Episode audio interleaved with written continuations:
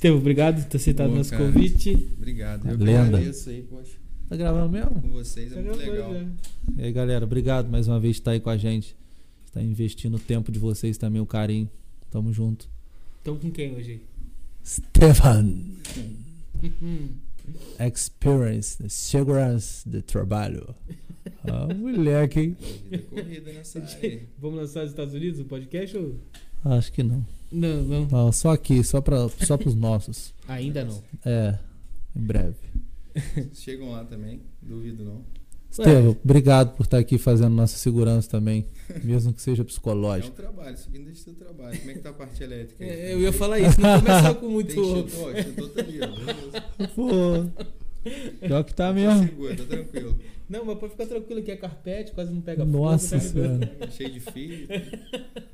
Tá show de É bola. um cenário comum, Então, né? muito obrigado aí pela presença de todo mundo, tá? Tem mais que jogar. Imagina, corta, para. Ó, ele Vamos começa. a- primeiro, arrumar um monte de coisa. gráfico, a segura. Só gravo se tiver de acordo com as normas. técnicas, né? Não, A é. gente, às vezes a gente fala da segurança, a gente tem essa visão do, do empresário, né? Do, do dono do negócio. Mas quanto vocês têm de equipamento aqui? Cara, Se pegar um fogo, não é, É. melhor ter um extintor que você gasta uma vez por ano e te dá essa segurança caso pegue fogo? com certeza. Então, assim, a segurança do trabalho é esse resumo, entendeu? Esse investimento. Igual quando a gente fala de É treinamento. preventivo, de norma. né? É, Seria. a prevenção, né? A gente fala de treinamento de norma de segurança na indústria. Chega lá para treinar um profissional que trabalha em altura, né? Eu- Qual é o desempenho dele na empresa em altura? Você, imagina você fazer um serviço de altura onde você tem que segurar com a mão em um lugar e trabalhar com a outra. Já tá ruim. Não, vai ser, o serviço não vai render. Você imagina isso um dia, dois dias, uma semana, um mês, um ano, quanto de perda de né, Eficiência, tempo, né, de Eficiência, exata. no Produtividade, né? E atentado, atentando a segurança, né? Isso aí. Aí você pensa, você treina uma pessoa para ela usar os equipamentos de proteção individual, que são de proteção da segurança do corpo, Uhum. mas também são utilizados como ferramentas de trabalho, para ele se ancorar. Né? Você tem um cinto de posicionamento, por exemplo, que um profissional pode ficar com as mãos livres e render mais trabalho ali no seu. É no seu basicamente a aquele que o pessoal usa no, no poste? É. É aquele lá? Aí você tem sistemas de ancoragens fixas. Isso é um mercado, né? Eu- Eu estou na segurança do trabalho há 15 anos, mais ou menos, né? Tá, então vamos lá. Da onde que surgiu isso? É, ah, ir verdade. para, o, ir para o- a- a- essa área Ah, da segurança do trabalho. Eu sempre fui uma pessoa que eu sempre, sabe, tive vontade de. Sempre tive vontade de, de aprender, sabe? Vontade de. Eu sempre fui curioso, né? Uhum. De estudo, de leitura, de busca. E eu achei essa minha curiosidade na segurança do trabalho. Eu devo ter hoje mais ou menos uns, sei lá, uns 180 certificados. E eu Legal. devo passar ou chegar próximo a 600 mil de investimento de currículo. Às vezes a gente pensa, nem sei como eu consegui. Né? Foi em 15 anos, né? É, são 15 anos estudando. Eu fiz veterinária, Uhum. né? Não formei na veterinária, mas fiz uma família na veterinária. Eu tenho até hoje, né, irmãos dessa área. Sempre fui da área rural, minha família mexe com isso, sempre fui do campo, né, mexia com roça, com cavalo, com fazenda, essas coisas. Então sempre fui apaixonado. Que é tudo a ver com a segurança do trabalho. né? A minha, a minha apresentação de término de curso, né, no Senac, ela foi em cima da NR31, que é a parte de norma de segurança rural. Fala de pescaria, civicultu- civicultura, pecuária, tudo. É, são todas as normas dentro de uma só. Então, tipo assim, eu tive que fazer um trabalho muito completo de tão apaixonado que eu era na, na área rural. Uhum. Só que a área rural ainda tá. Você vai para uma grande empresa rural, ela tem máquinas e equipamentos, ela tem silos, ela tem máquinas perigosas, né, de, de moer, de triturar. Existe a segurança lá. É, eu, eu até- eu fiz essa brincadeira de que não tá muito ligado, mas é porque é, a, a- a parte rural e tudo, ela, ela meio que deixa um pouco de lado essa parte de segurança por ser muito prática e tudo, né? Tudo é cultura. Né? Tudo é cultura. Você não pode parar um também, grande né? É, o empresário. cara vai, vai botar uma bota por quê? Trabalha não sei É, o às quê. vezes se vai, machuca, tá, ele um óculos pra um quê e tal. né? agrotóxico, por exemplo, né? Quando Exatamente. funcionários mexem com agrotóxico, que Um é EPI ali e tal, Básico, básico. né? É muito, é muito cultural isso aí, né? E a roça, ela tem culturas que às vezes demoram a chegar dependendo da área. Uhum. Eles são excelentes no que fazem. Mas em questão de tecnologia, isso começou muito agora. Se for pensar no antigamente, né, a busca da informação para uma pessoa que tinha cultura rural era muito mais difícil Muito de, mais difícil. acessar. Com certeza. Hoje você tem um mercado, você tem ferramentas, você tem tecnologias e você tem empresas que dão um suporte maior. Né, Eu conheço empresas de grande porte da área rural, igual tenho primos que trabalham na área, né, na parte de gestão de grandes empresas de negócios rurais, que são produtos, remédios, eh, genética, né? E assim, eu conversando com eles, eu percebo que tem essa evolução do mercado, mas ainda está engateando muita coisa da área da segurança. Uhum. Você hoje opera uma máquina, eu dou aula de reta escavadeira, né? Máquinas agrícolas também, implementos. É uma outra área que eu fui né, me colocando por necessidade do mercado. Eu sou um profissional da área de segurança que eu aprendi a me adaptar aos mercados de acordo com a necessidade do próprio mercado. O que, que seria isso? Eu, eu trabalho com muitas empresas há 15 anos, né? Só no Senai na Firjan, né? Eu, já, Uhum. eu fui instrutor por 10 mais 2 anos, 12 anos, né? Como especialista em, em segurança do trabalho e treinamento industrial. Então eu rodo muitas empresas, sempre rodei muitas empresas, né? Peugeot, Nissan, Volkswagen, Land Rover, né? Grandes empresas de grande porte e também muitas empresas pequenas, né? De pequeno porte que necessitam de treinamentos e, e adequações de normas. E que o respeito à segurança deve ser o mesmo, né? É, que, eu, eu ia falar isso. O que as pessoas têm que entender é o seguinte: não é porque eu tenho uma empresa grande que eu preciso investir em segurança. Se eu tenho um funcionário, esse funcionário precisa de segurança. Perfeito. Entende isso? Sim. Só que dependendo da quantidade de pessoas que são os colaboradores, né, funcionários, e o grau de risco da empresa, é a necessidade da adequação do SESMIT, que é o Serviço Especializado em Saúde e Medicina do Trabalho, onde você tem lá o engenheiro de segurança, o médico do trabalho, o enfermeiro do trabalho, o técnico de segurança. Então a gente tem muito esse mercado onde tem técnicos né, ou enfermeiros dentro das empresas e um grande cenário de mercados que não tem a quantidade suficiente de funcionários e grau de risco e não precisam ter técnico. Né? E elas acabam usando hoje nessa mudança de normas. A gente teve uma mudança muito radical de quase oito, nove normas só nesse ano, nessa mudança do ano passado para cá. É, a questão de gestão de segurança se tornou uma obrigatoriedade maior, tanto o RH das indústrias estão cada vez mais voltados à segurança do trabalho, por ter que informar situações de funcionário, de exames médicos, de treinamentos, né, de adequações. É a parte de NR12 foi uma grande mudança no mercado, onde as máquinas tinham aquela exposição das partes que rodavam, partes que machucavam, alguém podia botar a mão, o braço, a perna, né? E de repente o mercado se tornou obrigado a bloquear todo esse tipo de risco das máquinas e a Uhum. adequação da NR12. E é um grande investimento. É um- eu, é, eu dou muita aula na Maxon, né? Da Volkswagen Resende. Eu acompanhei muita coisa grande sendo feita nessas empresas, vendo, né? Você tipo chega uma lá, transição, né? é, mas é uma transição muito grande e é muito investimento. Você adequar um cenário de uma fábrica e ter que arrumar todas as máquinas. É, a produção vai parar para fazer esse Eu tipo de- atendo padarias. Dou muito treinamento em padaria. As redes de padaria de Barra Mansa e de Volta Redonda, né? padarias de rede, que as máquinas de pão, as máquinas de, de, de fazer as misturas das massas, hoje elas têm as grades de proteção. É obrigatório que tenha duas botoeiras de emergência, não é só uma ou nenhuma. Uhum. Porque você tem os dois acessos das duas mãos, né? Caso algum risco aconteça. Então, assim, foi radical a mudança para máquinas e equipamentos. Aí você pensa que tudo que gera hoje trabalho no mundo tem alguma máquina, algum equipamento, alguma pessoa que faz algum tipo de trabalho voltado àquilo, trabalho manual, né? O mesmo mecânico, a gente tem essas situações que também necessitam das adequações igual a NR12. E você, aí eu começo a pensar que a segurança do trabalho, ela está em tudo, não é só na área rural. Não é só aqui nessa sala que a gente comentou do extintor, né? Uhum. Não é numa pequena empresa, numa média, numa grande, é em tudo. Enquanto o empresário não entender que ele tem que investir, que não é muito quando se investe em prevenção. Quando eu invisto em prevenção, eu não vou ter que gastar com perda. É igual o extintor aqui na sala. Perfeito. Entendeu? Poxa, aqui tem muito equipamento. É preferível gastar uma graninha para ter um extintor que caso alguma coisa queime, eu desenvolvo. Ah, não, Estevão, eu quero investir num sistema melhor porque eu me preocupo com o meu equipamento. Gente vai fazer o quê? Um sistema mais complexo? Vai do investimento do empresário. Então, tem empresas que são obrigadas por lei de fazer grandes investimentos. Né? Algumas fazem, algumas fazem devagar, mas a tendência é que elas estão cada vez mais sendo cobradas disso pelo Ministério do Trabalho. A gente tem um E-Social que foi para o lado do colaborador, né? exames, treinamentos. Você tinha lá um, um, um, profissional que às vezes fazia o exame e demorava para dar para fazer aquele exame, que é o atestado de saúde ocupacional.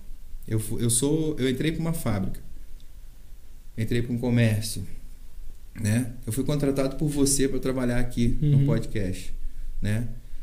Se eu tenho algum tipo de risco ambiental, físico, químico, biológico, é, na sua atividade que você foi contratado. Uhum. Aqui tem muito barulho. Eu tenho que, quando entrar, fazer um atestado né, de saúde ocupacional que a gente chama de admissional. Se eu tenho uma área que tem um risco de ruído, que é um risco físico, é obrigatório que eu tenha que controlar a minha audição. Então, eu faço um exame de audiometria e, com o tempo, né, eu vou tendo que manter esse exame para ver se eu tenho uma perda de audição na carreira de 1, 2, 10, 50 anos. É porque do momento que você foi admitido, você tem que ser entregue, se no caso de uma demissão, com a mesma saúde, vamos Exato. dizer assim, né? Saúde. Muitas das vezes a gente doa a nossa saúde para o trabalho. Yeah. Então a gente entra na questão de insalubridade ou às vezes periculosidade. É quando você ganha um dinheiro a mais no seu salário por estar doando a sua saúde para o trabalho. Técnico raio-x, pessoal que mexe com exposição a porra, né? produtos perigosos, exposição a ruído, né? Existe uma diferença grande de insalubridade para periculosidade, né? Você comentou que, inclusive, até teve essa transição lá em Barra Mansa também da, do exemplo das máquinas. Quando as coisas são obrigadas, igual vem uma norma nova, uma lei, os empresários, é óbvio que eles vão acatar porque tem multa, tem um monte de coisa. Mas ao longo desses 15 anos, você já percebeu uma, transi uma não digo uma transição, né, mas uma conscientização dos empresários?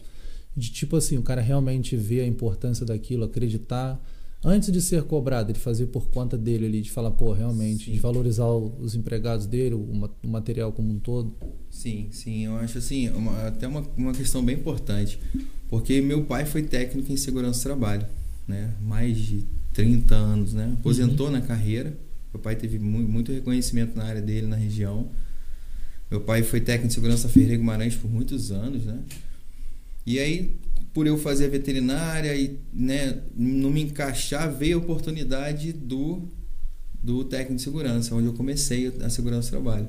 Então eu acompanho isso desde criança em casa, né?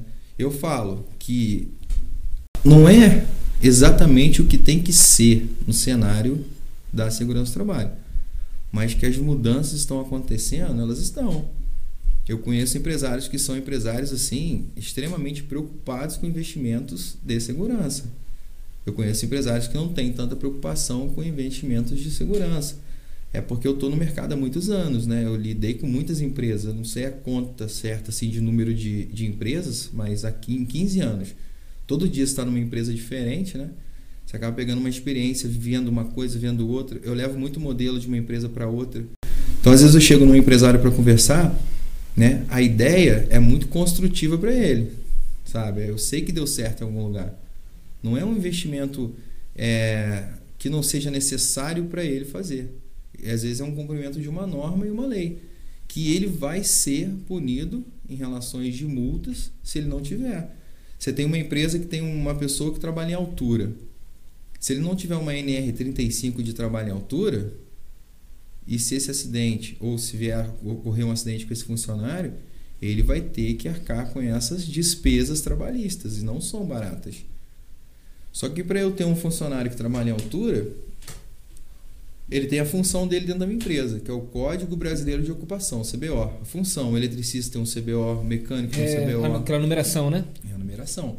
Então, para aquela função, vamos botar assim, uma pessoa de manutenção elétrica, vamos, botar, vamos citar um exemplo. Uhum. Ele vai ter que fazer o atestado de saúde ocupacional para ver a saúde dele, para ver se ele tem a aptidão para o trabalho em altura.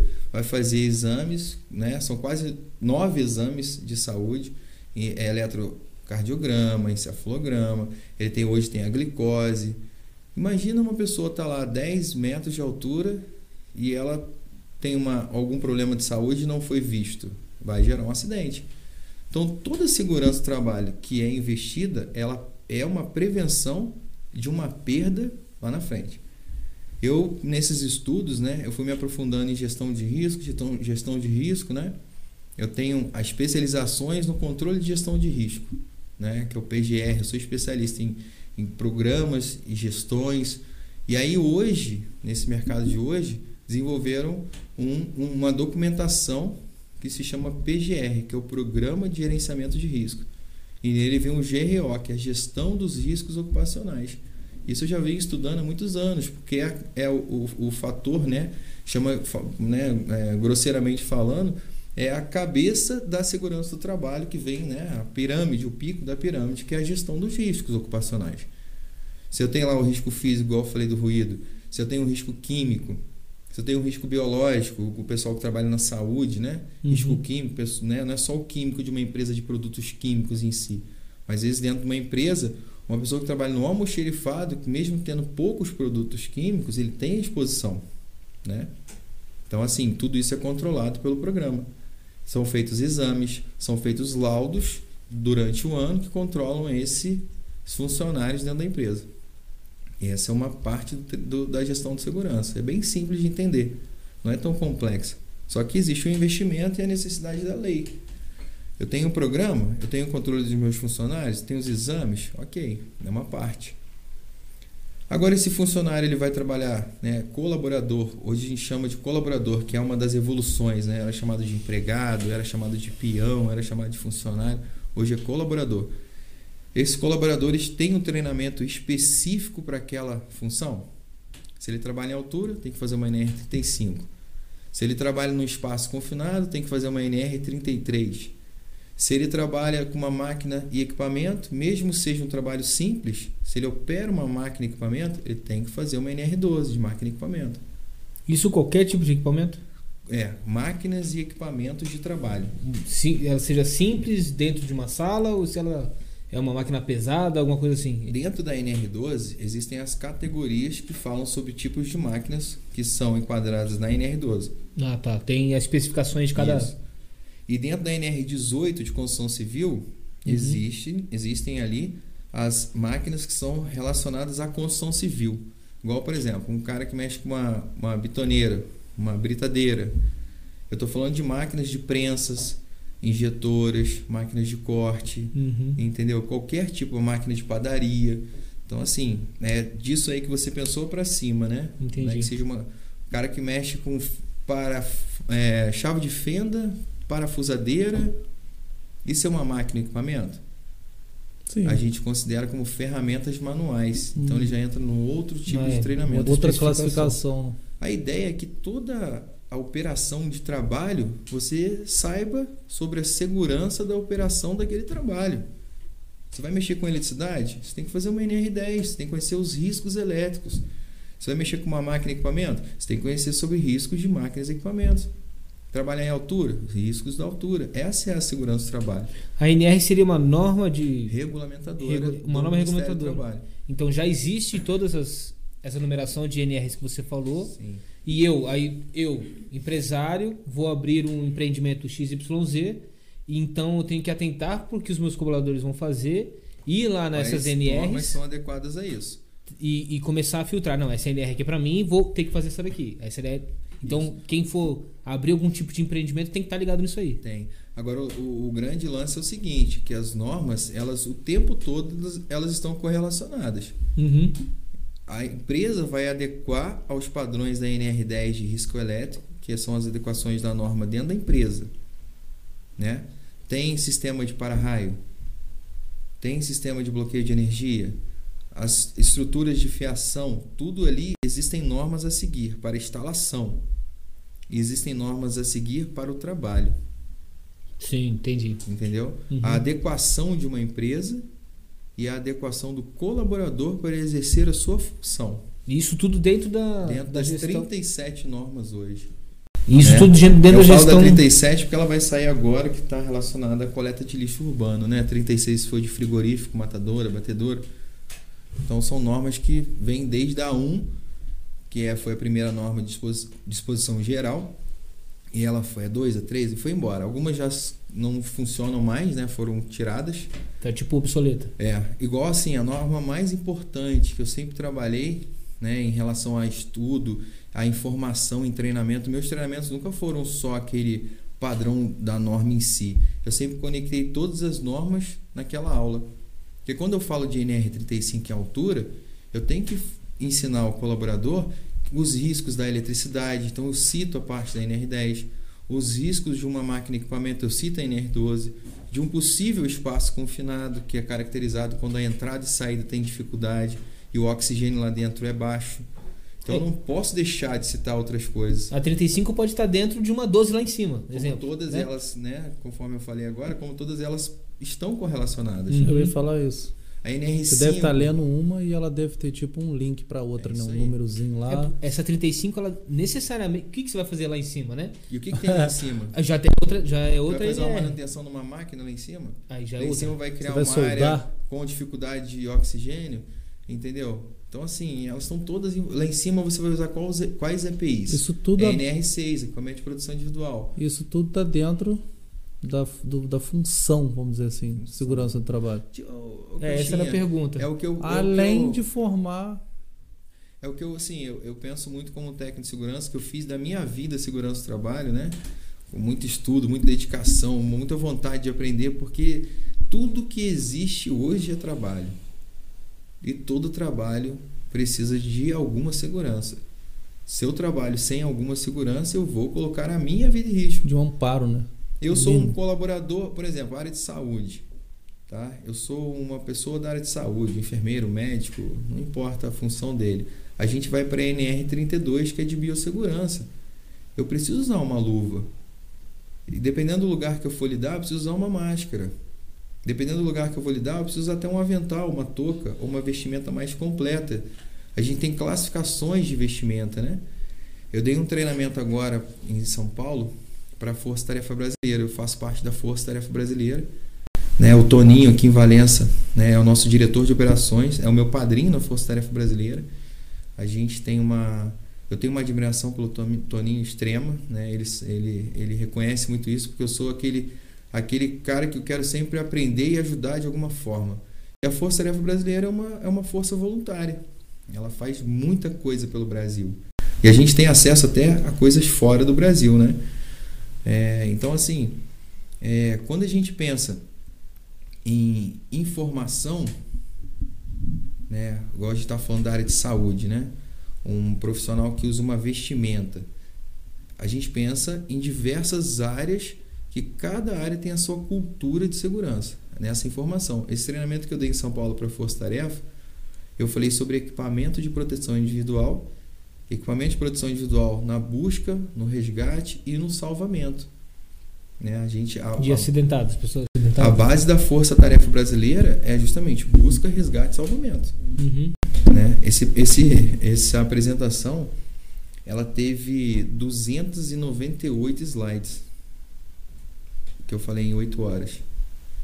298 slides. Né? O nosso presidente, que é o Galeno, que é uma pessoa admirável, né? o vice-presidente Correia. A gente, faz, a gente fez uma família mesmo. A gente, pessoas que se dedicam o seu tempo voluntário para poder ajudar de alguma forma. né? Agregar, né? agregar. E eu só aprendo demais com eles, né? É Extremamente tem pessoas ali, nossa, muito, muito, muito é, voltadas a, a, a serem do bem, sabe? Comprometidas, né? Comprometidas. causa. Essa é palavra. Ó, o compromisso da Força Tarefa Brasileira é extremo, a responsabilidade que a gente tem, né? As ações que a gente tem por trás de tudo, né? Existem muitas coisas a, a serem é, colocadas em práticas, respeitadas, né? Existem muitas coisas grandes.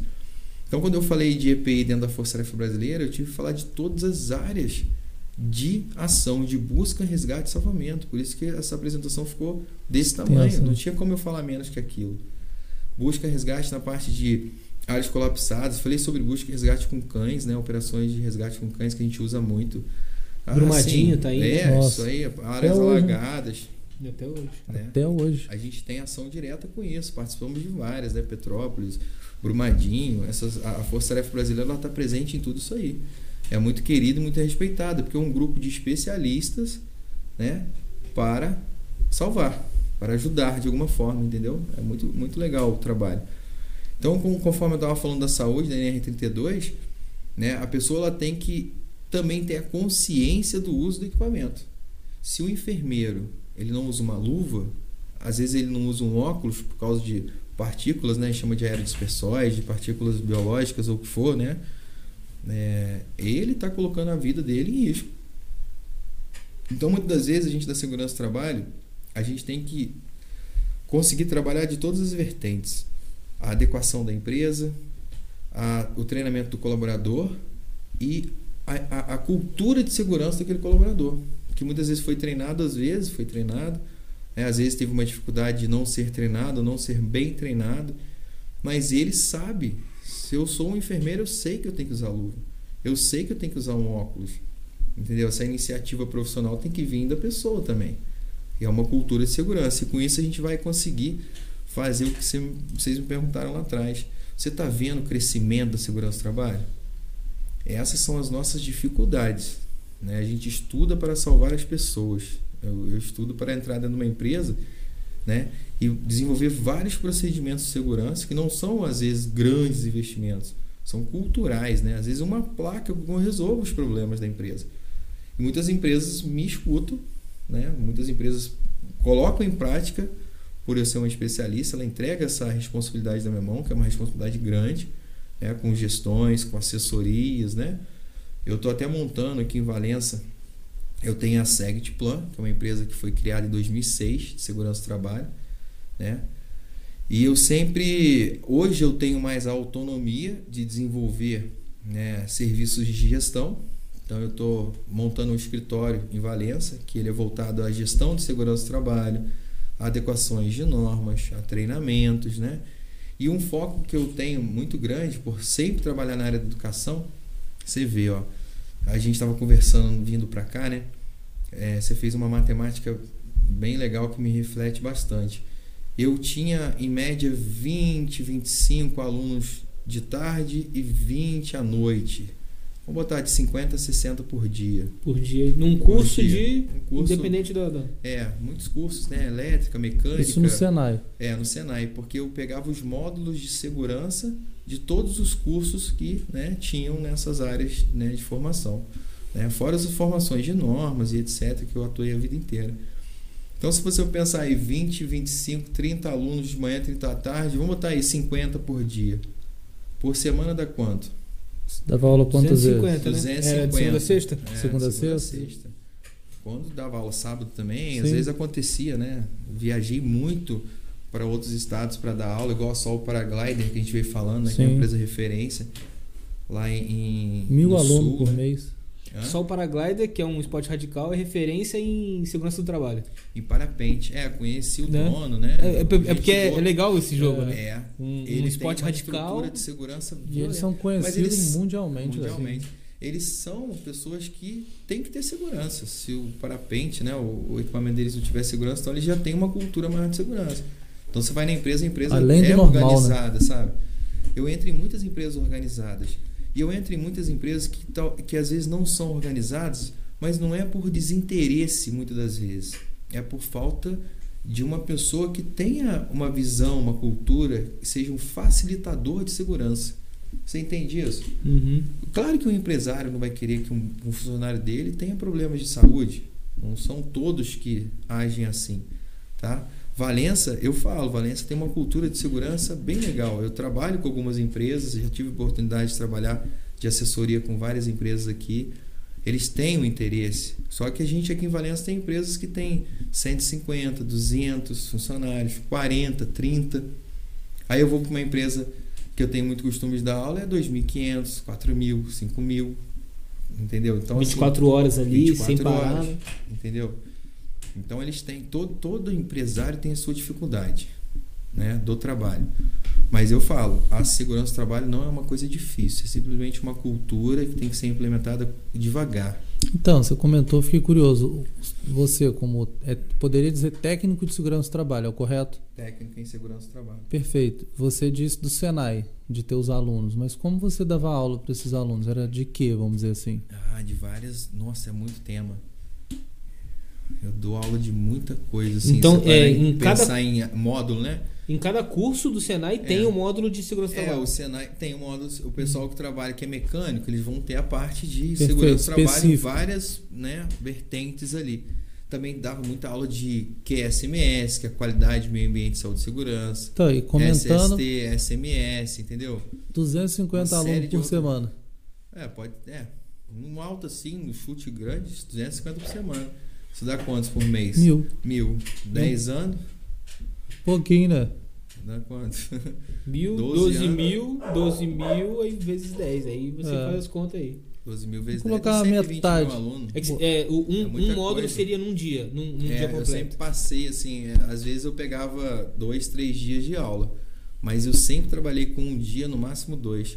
Eu trabalhava com quatro horas de manhã, quatro horas à tarde, entendeu? Então sempre rodei muitas turmas, muitas turmas. É porque o interessante e o, o válido é que todos os, é, os cursos, vamos dizer assim, tem do Senai, ter, né? tem que ter. Seria o Senai- curso especializante, né? É, o, O curso- Senai tem uma eles têm esse cultura módulo de- muito, muito assim voltada a formar bem os seus alunos, Eu né? ia falar isso. Então, se não tiver um técnico, não tiver uma qualificação antes daquele profissional trabalhar, a gente pode dizer que a empresa ia ter número, muito mais um número de pessoas acidentadas, Muito tendo um mais. prejuízo financeiro, Muito comprometendo isso- muita coisa. Eu falo muito de estudo, Caixinha. Eu sou um professor. Minha vida foi voltada a ensinar pessoas a trabalhar, a conseguir um emprego e a estarem seguras. Esse sempre foi meu objetivo, tá? A minha cultura é Propósito, essa. né? É o propósito. Eu acho que as- Deus, eu tenho muita fé, né? Deus dá um propósito para cada um. Eu rodei, rodei, rodei e caí na mesma função do meu pai, sabe? Então eu, eu me preocupo com a, com a segurança das coisas, sabe? Me preocupo com as pessoas, um trabalho bem feito, o risco de acidente, o risco de perda, a gente chama de perda, né? Eu tenho uma especialização que é o controle total de perdas. A gente chama de perda de pessoas, processos e produtos. É o que gira o mundo. O mundo é girado por pessoas, por processos e produtos. Entendeu? Então eu tenho que me preocupar com a segurança das pessoas, né? com a segurança dos processos e com a segurança dos produtos. Eu sou HAZMAT, que é produtos perigosos, né? E eu sou QBRN, que é contenção química, biológica, radiológica e nuclear. Então, assim, eu- eu- todos os produtos perigosos, né, eu estudo. Então, quando eu vejo uma situação de um produto, mesmo que seja pequeno, eu tenho ali um monte de pensamento para controlar aquilo como especialista em gestão de risco. Então, sabe, às vezes uma gota de um produto ela é muito mais perigosa que mil litros, dez litros. De- E eu entro em empresas que eu tive a oportunidade na minha carreira nesses anos, empresas de grande porte, de grande risco, né, que as pessoas nem imaginam que existam. Quando eu vou lá para dar um treinamento específico de uma norma, de um combate a incêndio, de uma formação de brigada, né? Porque eu também sou bombeiro civil, me formei em bombeiro ci- civil em 2011, né?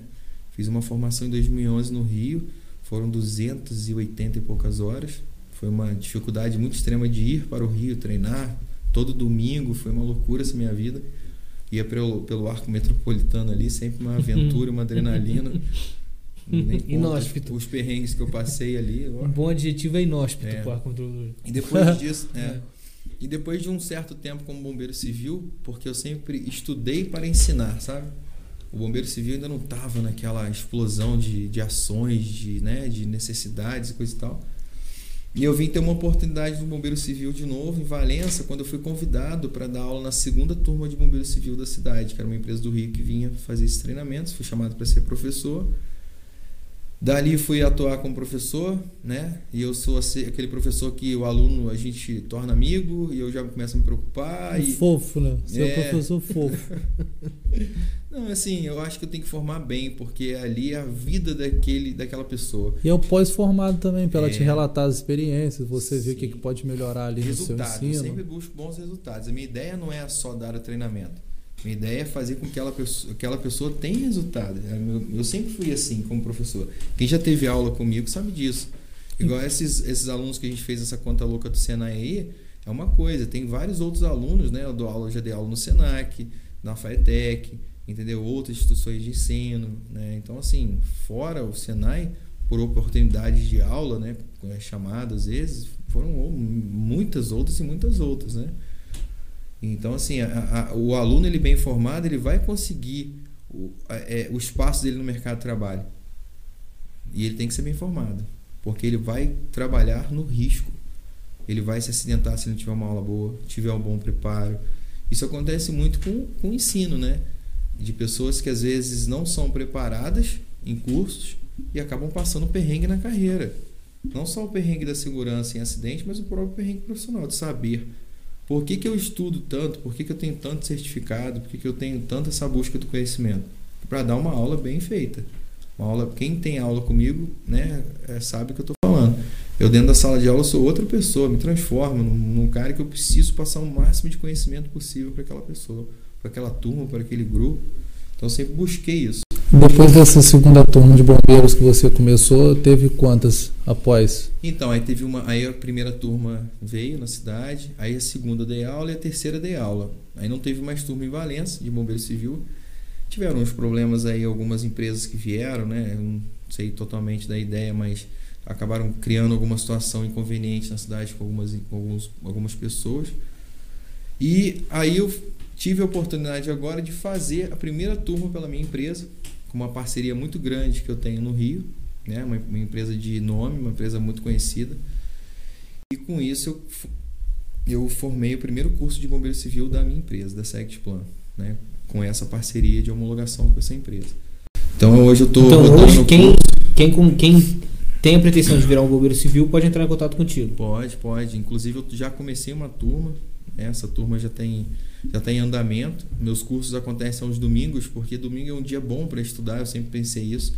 Domingo, muitas vezes, a gente dá. Claro que a gente tem que estar com a família, tem em casa, mas eu dediquei a minha vida inteira para estudo. Eu, eu, eu sei que tu, nem todo mundo vai pensar assim, mas as pessoas que me acompanham pensam assim.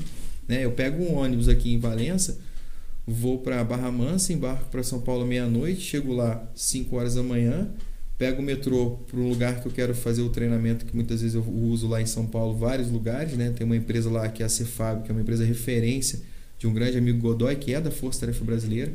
Foi onde eu também me especializei como bombeiro florestal. Eu sou bombeiro civil e bombeiro florestal pela NFPA, que é uma norma americana, né? Diz até o, o, o, Godoy que eu sou o primeiro do estado do Rio, porque quando saiu o primeiro curso de bombeiro de extensão de bombeiro florestal, eu já corri para fazer, né? Então, assim. Maneiro. É, e aí eu chego lá às 6 horas da manhã, pego o metrô, chego lá perto do curso 7 e meia, estudo de 8 às 5 e volto para trás. Eu chego em casa no dia seguinte, 9 horas, 10 horas da manhã. Isso é uma coisa que muitas pessoas não veem, né? Então, é, por não, isso que eu tenho. É, é. Então, assim, se a pessoa estiver comigo, estiver querendo crescer, a gente vai, eu vou ajudar. A intenção é essa. Eu até estou montando a empresa, não só para gestão de segurança das empresas, né? Que é a minha, minha especialização mas também para treinamentos e formação curricular, que eu sempre foi meu objetivo, né? Tem emprego. Eu sei que tem, eu estou há 15 anos rodando empresas. Só não tem mão de obra pronta. Para atendê-los, né? Não tem. Hoje em dia. É... Muitas pessoas perguntam sobre emprego, falam que não conseguem emprego, mas o que, que eles estão ofertando para a empresa? É, o que, que, tem no seu currículo? Quais são as suas qualidades, né? Realmente. Né? Não adianta fazer um curso e achar que vai conseguir um emprego. Você tem que fazer um curso e tentar se tornar aquela pessoa ou colaborador que a empresa precisa, para você atrair ela para te contratar. E quando você consegue emprego, muitas vezes você tem que pensar em quê? Eu tenho que crescer, eu tenho que dar o meu, o meu trabalho para aquela empresa para ela reconhecer e eu continuar melhorando, melhorando, melhorando. Você está se formando na sua área né? de educação física, né? Você vai parar de estudar depois de se formar em educação física? De jeito Aí nenhum. Aí que começa o estudo, Aí você parar para pensar. O estudo. E a gente, Segurança do trabalho era, foi só a chave. A gente não era educado anteriormente a isso, né? O camarada, ah, fiz uma graduação, pum, né? É. A gente não tinha um, é um negócio muito legal que até o Lion falou né, no dia que ele veio aqui, né? Eu tava olhando para ele pensei é, no Lion, ele falou na, falou na verticalização da sua carreira, né? É. Ah, qual é o próximo passo? É fazer o mestrado? Ah, e o próximo passo é o doutorado? Tá. Se projetar, né? E aquela e aquela característica que eu acho que é super válida que é o é, lifelong learning, né? Você aprender a vida toda, vida sem toda. viver aprendendo. Eu né? sei que eu vou fazer isso a vida toda. Né? Isso foi uma escolha minha. Porque quando eu fiz a faculdade, né? Eu conversando em casa, né? Eu falei assim, puxa vida, em vez de eu, de eu investir R$ 1.200, 1.500 reais por mês para me tornar, para ter uma faculdade, né? Que é uma área, que na minha área mais disputada, eu pensei, eu vou me tornar um técnico especializado, especialista. E dali eu nunca parei. eu botei assim na minha cabeça que eu investir 1.200, 1.500 reais por mês. Foi onde eu comecei a fazer curso, curso, curso e nunca parei. Teve um, uma, uma situação uma vez que aconteceu comigo, que eu estava em casa, desculpa, e aí eu estava assim ansioso porque tinha um curso que eu precisava fazer. Eu sempre preciso fazer um curso. A minha mãe, então, ela sempre fala, né? ela fica me segurando, assim, modo dizer, segurando, né? Sim. Porque assim, é, um- eu todo curso que aparece eu quero fazer. Por isso que eu dou aula de todas as normas, né? Hoje eu tenho aí muito curso para dar, para certificar. Eu Amém, posso certificar. Deve fazer Eu cocô de docência. capacete, né? De segurança do trabalho. Se for uma área de, da Ah, Se você tiver número. num banheiro que tem um risco de alguma coisa cair na tua cabeça, Por que não? ou você usa o capacete ou vai cair alguma coisa na sua cabeça. Ou com cinto, né? Vai fazer o cocô lá numa NR35, lá em cima, em altura. Não precisa da 12. É, Cocô na exatamente. altura. O, o do cocô é você olhar pra baixo, pra não virar pombo, né? Mas tudo bem. Aí tinha esse curso que você queria fazer. Aí tinha esse curso que eu queria fazer, eu não tinha dinheiro, né? Que eu agradeço muito a Deus de às vezes eu olho para trás e falo assim, como que eu consegui fazer tanto curso, né? Investir. Às vezes a gente fica com medo de investir, mas a gente vai trocando aquele ditado no almoço pela janta Sim. e vai conseguindo e vai vendendo e vai se virando e vai e aí eu tava Às vezes um curso já cozinha. começa a render um dinheiro para É, pagar o É o que outro. eu sempre pensei, é o que eu sempre falei com os meus alunos. Sempre falei isso que você acabou de citar. E aí uma vez chegou um aluno numa sala de aula e falou assim: Mas Estevão, como é que eu vou fazer esse curso, cara? Eu falei, cara, você tem videogame? Não, não vou vender meu videogame, não, você tá maluco? Eu falei, vai, cara, vende seu videogame, cara. Você vai fazer o curso, você vai arrumar um emprego e aí você pode comprar um videogame por mês. Será que as pessoas não, não têm essa visão simples? Entendeu? Então você tem que arriscar. Longo prazo, né, Se cara? você não investir, eu já vendi, né, algumas coisas assim em relação a, a- a investimento que hoje eu consigo comprar, né? Igual esse negócio da panela, né? Aí eu tava olhando a panela de arroz, eu tava pensando assim, como é que eu vou fazer esse curso? Como é que eu vou fazer esse curso? E olhando pro nada, sabe que você fica olhando pro nada? E de repente quando eu parei, e olhei, eu vi uma panela de arroz branca, toda empoeirada. Na Vender essa mesma porra. hora eu falei, vou fazer o curso. Já liguei para um amigo, perguntei aqui, você não quer comprar uma panela de arroz não? Tá novinha, eu usei, sei lá, umas cinco vezes. Ele falou, vou ficar com ela. Eu vendi a panela de arroz e fiz o curso. Você entendeu? Hoje eu tenho uma airfry. você tá entendendo?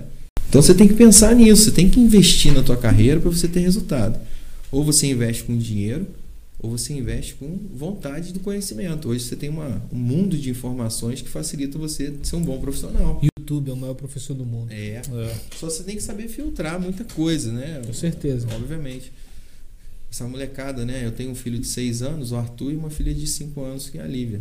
né? infelizmente, a gente não controla 100% do que eles têm acesso, né? Uhum. A gente tenta dar uma organizada nisso, mas quando você vê, já tá, né? E é uma cabeça sedenta de conhecimento. É, de muita quer coisa. ver Igual esponja, né? coisas, As perguntas. E tudo que As perguntas que eles fazem, as palavras que eles falam, é muito diferente. Realmente. É uma coisa muito evoluída. A gente né? se compara com quando É. a gente tinha, Eu né? converso com os meus filhos como eu tô conversando com vocês. Mas e com eles? Tem essa preocupação toda de segurança? Tenho, tenho, né? Técnico de segurança, eu viver em casa. Eu me preocupo muito com as quinas, com as coisas. Eu tô com uma sobrinha agora, a Antonella, né, filha da minha irmã. E aí, eu- esses dias a minha mãe, né, que já pega também isso comigo, esses dias ela tava falando, ó, ela já tá começando a quase bater com a cabeça na quina. Já, Já já tem uma ligado ali. cultura né? em casa, né? Capacetinho nela. É, capacetinho. A joelheira, não usa. Criança quando vai engatear pelas primeiras Boa, vezes, é. não usa uma joelheira? Aquilo é feio, ué. eu Deixa tô de ligado. ser, ué. Uma luvinha pra não machucar a mão. Não deixa de ser. né? É igual a gente tem que ter cultura de segurança, igual assim, existe uma lei. é, eu falo muito, né? Eu tô vendo com o Toninho sobre isso da Força Tarefa para ver como é que a gente vai fazer para dar o start num grande projeto, né? Eu tenho a oportunidade de, a oportunidades de levar conhecimentos de várias formas, né? E a gente tem a lei Lucas, que é uma lei de um menino chamado Lucas que se engasgou com um cachorro quente num, num numa excursão de escola Hum. e ninguém soube desengasgar o Lucas e ele morreu por causa do cachorro quente com uma manobra simples de Como é? É desengasgamento aquela de apertar- manobra de Heimlich, né Remes. simples pra caramba coisa simples você fazer um primeiro socorro você fazer um atendimento rápido ele é simples não é complexo não a não ser que você vai querer estudar uma enfermagem mais aprofundada Você vai querer fazer um curso de APH, atendimento para hospitalar mais aprofundado. Eu estou para trazer um curso que é o resgate aeromédico, né, de helicóptero. E são coisas mais aprofundadas para determinadas funções, carreiras, né? extensões, né? Mas o primeiro socorro de um desgasgamento, uma, uma massagem, né, é, cardíaca, uma massagem de que a gente chama de, de ressuscita a A própria pessoa. ventilação, né? Às vezes a pessoa É. fala assim, ah, eu vou ressuscitar aquela pessoa, isso aí deve ser muito complexo, difícil. Não, é uma coisa a- até simples de se fazer, mas você tem que fazer de forma correta, Perfeito. você tem que estar no lugar correto, a mão e o braço e a extensão e o corpo tem que ter o movimento correto. Tudo tem um protocolo a ser seguido. Esse protocolo é simples, ele só tem que ser passado, né? Então muitas até dentro de casa, uma criança engasgou, o que você vai fazer? Uma criança, é, ela caiu e se machucou, o que você vai fazer? É, fica de alerta pra pessoa fazer esse questionamento pra ela mesma se É, você tá preparado pra Perfeito. poder E a socorrer. gente- né? eu quero fazer um grande trabalho, né? Às vezes a gente faz esse trabalho de forma voluntária, né? E às vezes a gente tem apoio, às vezes a gente não tem apoio para fazer um, um trabalho, um grande trabalho na cidade, um grande trabalho no estado, no Brasil. Não estou falando assim, que eu sei que tem muita gente que tem esse pensamento, né?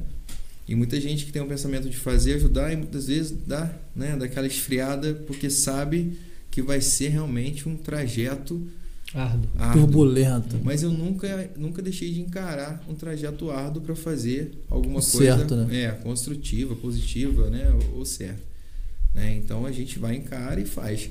Então agora eu penso muito em como a gente vai levar isso. Já é uma lei, já é uma obrigatoriedade. Né? A gente tem isso a- a- em serviços, né?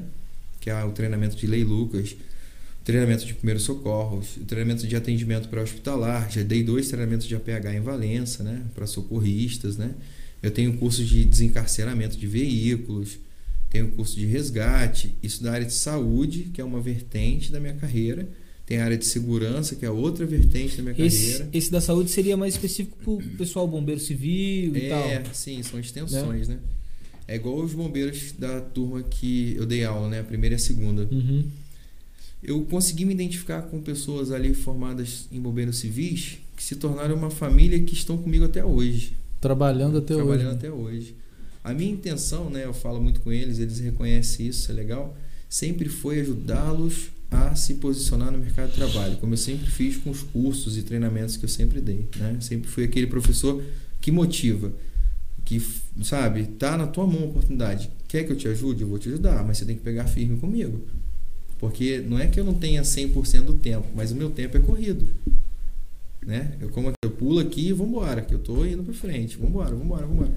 Então eu consegui já botar muitas pessoas para trabalhar em empresas, em áreas específicas. né? Festas, né, também. Eu nunca Não, tinha é, o, pensado. ev- o bom, eu tava falando até de indústrias e etc, mas a festa é uma coisa que também aconteceu. Eu nunca, porque- então, eu, até a pergunta que eu te fiz, né, Uhum. da conscientização das pessoas, eu me respondo ela agora de alguma forma. Ou então eu também nunca observei. Mas, pô, a gente que é nascido e criado aqui sempre foi em baile, sempre foi nessas coisas. E hoje eu, eu acho que eu presto atenção também, mas eu ainda acho que não tinha. Essa quantidade de pessoas prontas a emprego ali para poder prestar um socorro. É, Você vê que você essa, tá num baile, você vê às vezes duas, três pessoas você passando com a farda alinhada. Você vai mais extintor de Você incêndio, vê né? agora saídas de emergência Na própria existiam, festa da Glória, A gente vê uma equipe trabalhando junto, a equipe pessoal trabalhando. andando A gente junto. faz esse trabalho na Festa da Glória já tem um bom tempo. Essa, essa turma que eu formei lá atrás no Bombeiro Civil e me identifiquei, eu comecei um projeto com eles, né, convidando né, a participar, que foi uma ideia né, de fazer algo pela cidade lá no Covid, quando começou o Covid. Aquela turma de branco lá que né, fazia aquele trabalho de sanitização, desinfecção das ruas, dos postinhos de saúde, da rodoviária, do centro, do, das ambulâncias, né, da polícia, da guarda municipal. A ideia era fazer, era desenvolver o protocolo da Anvisa, que era a orientação de segurança para o Covid. Então eu comecei a estudar o Conselho Federal de Química, comecei a estudar a Anvisa, fiz vários cursos da Anvisa e desenvolvi ali as caudas que eram indicadas ao combate do Covid. E dali a gente começou um trabalho na cidade, né? O qual foi reconhecido, todo mundo viu, todo mundo falou, fala até hoje, né? Eu e cinco bombeiros juntos, né? Eu sou grato demais por, esse, por essa equipe. Pô, fala o nome deles aí, que a Flor Santos, né? A Jennifer. É, Conheço a Jennifer. a Jennifer, pô, a Jennifer. é, a gente brinca, né? A Flor, meu braço direito, e a Jennifer, meu braço esquerdo. Porque sem aquelas duas mulheres na minha vida como bombeiro, eu já tinha, né? Não é desanimado, porque eu não sou uma pessoa de desanimar na- na- nas ações que eu faço. Mas as dificuldades que a gente encara hoje numa carreira que está começando a ser reconhecida. Uhum. Entendeu? Hoje, igual você falou, você está vendo bombeiros nos eventos, você está vendo bombeiros nas boates, daqui a pouco você vai começar a ver bombeiro nas fábricas, daqui a pouco você vai ver bombeiro em tudo quanto é lugar, porque é uma lei, né? A gente tem a lei Tomara. 9112, a gente segue a NT 211, são normas do CBMERG que obrigam a ser né, colocado aqueles profissionais para dar justamente o suporte que você falou, que são pessoas para salvar, para ajudar. O bombeiro não tem só a função de combater um incêndio. Ele tem a função de salvar pessoas, fazer primeiros socorros. E os, os bombeiros que eu treino são bombeiros que têm uma visão muito específica na área de gestão de risco. Então, é igual a Festa da Glória. É, o ele é turma- proativo, né? é, essa turma agora que eu que eu que eu tô formando, eu passei com eles na rua, eu levei eles na festa. Entendeu? Mostro o risco, mostro as dificuldades. É uma E aula mostro- prática, né? É uma aula prática. Eu mostro a realidade. A gente tem que conviver com a realidade. Nem sempre vai ser perfeito. Entendeu? A gente teve uma, uma, uma senhora de uma barraca na última festa porque eu fiz de forma voluntária na festa da Glória por dois anos. Né? Todo mundo viu, todo mundo, todo mundo da cidade, os amigos, né? Sempre comentam. Né? Esse ano já é diferente, porque foi o primeiro ano que né, teve umas adequações normativas e aí teve contratos e etc. Tá? Eu não peguei essa parte de gestão da festa esse ano, né? mas tive a oportunidade de colocar os bombeiros para trabalhar para essa gestão que pegou. Esse ano que o pessoal tá vendo aí Entendi. mais pra frente, 2022. a eu gente tá penso no assim, 2022. eu não gosto de brigar por contratos. Por Então, quê? os bombeiros que estão na festa hoje seriam os seus São- filhos, vamos dizer assim. É, trabalhando dizer outra filhos, empresa. porque- é, isso. Eu não gosto, Caixinha, de brigar Filho por no modo de falar, né? Suas crias. pô. É. É, acho que Não, são alunos que pegaram firme comigo e estão até hoje. Uma equipe. né? Eu chamar a- essas pessoas para me ajudar a trabalhar dois anos de graça pelo Covid, trabalhar dois anos virando noite e evento de festa, com mais de 90 e tantos atendimentos em um dia, entendeu? Isso São ninguém pessoas vê, que né, eu cara? tenho que valorizar. Não fazia ideia desses Nunca me deram um não, entendeu? E eu invisto neles mesmo. Estão do meu lado, eu vou investir. Se eu tenho a oportunidade de formar, de certificar eles, de treiná-los, eu vou fazer com que eles cresçam. São pessoas que se dão, entendeu? Tá? Então tem um É monte. a parte do né? transbordo que a gente fala, né? Exato. Tá transbordando. É um monte de tem um monte de coisa positiva, entendeu? Então assim, eu não brigo por contratos, porque se eu começar a brigar por contratos, eu perco a oportunidade de colocar eles em vários lugares. Então hoje assim, qualquer evento que aconteça, o empresário que fechou com a pessoa lá, etc, vai pedir, né? Graças a Deus, uma referência e muitas vezes cai como a nossa equipe é bem estruturada, bem formada pra gente. Então hoje a gente pega né, e trabalha em vários eventos. Os eventos aqui da região, né? São todos, você pode ver que está sempre a carinha deles ali. Agora é uma equipe diferenciada. É uma equipe que tem um padrão, tem um alinhamento, é uma equipe que tem estudo, tem cultura de segurança. Entendeu? Você vê que é totalmente, como eu fiz algumas inspeções do- dos comandos de bombeiro, né? E eles chegaram para inspecionar, eu estava ali junto com a equipe. E dali foi visto e foi comentado assim: Poxa, Estevão, essa equipe é diferente. Tô acostumado a ver, né?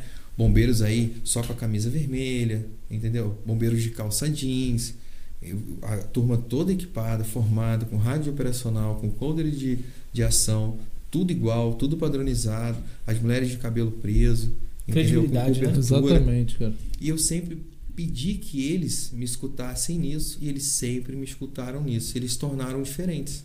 São alunos que se tornaram diferentes e me acompanham. Então não foi só nessa questão do Covid, na questão das festas, foram várias outras coisas que a gente já fez nessa cidade. Só no Covid a gente deve ter passado de 30 mil toneladas de comida entregues na cidade. Né? E a gente captava mais alimento nos bairros mais humildes, né? Hum. do que em qualquer outros bairros, que também ajudavam. São, eram ajudas né, diferenciadas.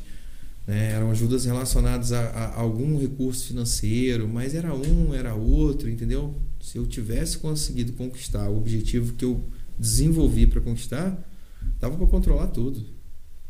É, eu e mais cinco. Mais um, mais outro ali que ajudava. Né? A gente teve outras pessoas também que foram importantíssimas no projeto. Importantíssimas, né? Tá? Agora, é, quando a gente quer, a gente desenvolve, né? Quando a gente quer, a gente consegue. Com poucas pessoas, com muita vontade. A realidade é essa. E aí, poxa, hoje eu participo da Brigada de Incêndio, que é uma outra questão voluntária na cidade, que é a Brigada Valenciana. Né? Eu tive a oportunidade de, é, pela minha visão de bombeiro civil, desde 2011, que né, chama de antigo, bombeiro florestal, técnico de segurança, etc, etc. Eu tive a oportunidade e a responsabilidade, isso aí é uma responsabilidade muito grande, né? Na gestão de incêndio, né? A gente tem o Orotavo, a gente tem, né? Pessoas que ali, o Everton, são pessoas... O André. O André, o André Camilo, nossa, o, o, o nosso amigo da Defesa Civil, né? O, o Ratão. Ratão, Caramba, Ratão, cara. A gente fechou um grupo de pessoas. Quero conhecer o Ratão, inclusive. Cara, esse Fiquei cara curioso é para saber quem é o Esse Ratão. cara tá com a gente em tudo. Hoje tem o Mauricinho do Ineia. Eu talvez esqueça o nome de algumas pessoas aqui. O Tiago, nosso Tiago, taxista, o Tiago da FAR. Aquele cara é o, é o maior exemplo que a gente tem de, de vontade de agir. Eu esqueci o nome de um monte de gente que eu tenho certeza, né? É você tá Peço emocionado. Desculpas. sabe por que, a gente fica emocionado? Sabe por quê? Porque são pessoas que querem fazer uma diferença. Pela cidade, não Pela por cidade. eles. É a eu não me importo, eu não me importo. Eu, eu, sei, eu sou aquele cara assim, que eu não me importo com as dificuldades da cidade. Em relações a dificuldades é, pessoais, profissionais, políticas. Cara, eu não entro nesse nicho. Se não tá fazendo, eu vou tentar fazer do meu jeito quietinho ali, eu vou tentar fazer a minha parte, entendeu? E a gente juntou um grupo de pessoas que tem interesses, né? Diversos ali, e cada um consegue fazer a sua parte. E hoje ela é muito equalizada, a brigada, a gente tem equipamento, a gente tem controle, a gente é organizado. Cada um tem sua função e a sua vida. Mas quando a gente está focado ali ao incêndio, a gente se junta num propósito só e dá muito certo, né? É, então eu, eu me tornei assim um, um, um coordenador das operações florestais, porque eu tenho uma visão muito voltada a isso. Aí tem um que consegue ter uma visão muito voltada à parte de organização de, de sabe? Cada um tem sua função. Somos todos Sua voluntários. característica. Cada um é uma engrenagem né, da máquina. Voluntário, a gente não ganha nada para isso. A gente só quer que não pegue fogo na cidade. Só isso. Você vê que a torre não pega fogo há mais de três anos, creio eu. Né? Não só a torre, mas vários outros lugares não pegam fogo na cidade há um tempão aí. É, E foi- esse trabalho carinhoso que a gente faz. É, é notável, né? Que realmente a, a frequência de. Foi. A frequência de queimadas- incêndio esse ano caiu muito. A gente tinha dia que apagava 4, 5, 6 incêndios. A gente estava lá no incêndio. Todo mundo que né, tô falando aqui, né? E os bombeiros civis foram assim extremamente importantes. Era todo dia no combate mesmo. A gente fez treinamento, a gente conseguiu organizar junto com a Defesa Civil, né? Do Rio, com o Ratão, o Exército. A gente deu suporte no Exército, a gente treinou vários lugares, né? A gente treinou Defesa Civil, é, Defesa Civil. A gente treinou Guarda Municipal, veio um projeto de vassouras, projeto de Rio das Flores, uma série de pessoas interessadas, né? Que a gente abriu o treinamento e começou a treiná-los, Exército também. Então a gente tem uma conexão junto com o CBMER, com o Corpo de Bombeiro, com o Exército, com grandes empresários da cidade, só com a função de controlar esses incêndios. É, a dificuldade né, que o governo tem, isso é coisa deles. Eles têm, todo mundo sabe que existem responsabilidades de um governo, de um estado, de um município, de uma prefeitura.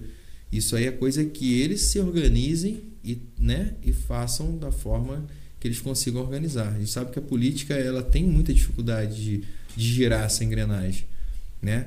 Às vezes não é pessoal, às vezes é uma coisa mais, né, É, mais complexa do que a né? gente imagina. Administração pública é bem Às complicada. vezes tiver uma pessoa que a política quer fazer, mas ele não consegue fazer muita coisa. Isso é muito comum de acontecer. Tá? Então, assim, enquanto eles não estão conseguindo se organizar nisso, que se Deus quiser, né, isso tudo vai ser organizado um dia, a gente não pode deixar né, de fazer alguma coisa pela nossa cidade. O incêndio florestal, ele não está só relacionado à queima, à perda de uma flora, de uma fauna, né, dos animais, mas ele está relacionado a doenças respiratórias, ele está relacionado, relacionado a um clima mais quente, ele está relacionado a um clima mais puro, a um oxigênio mais puro. É tanta coisa que está envolvida ali, né? De biodiversidade, coisas naturais, né? E meio ambiente. E que é, vai Ah, além. A parte a das gente- águas também, né? Tem Igual a todo- gente tem, né? Esses amigos Hum. que a gente citou do, do, né, do, do meio ambiente, vocês falaram até que já fez o podcast aqui. É, o do Reinaldo, né? Entendeu?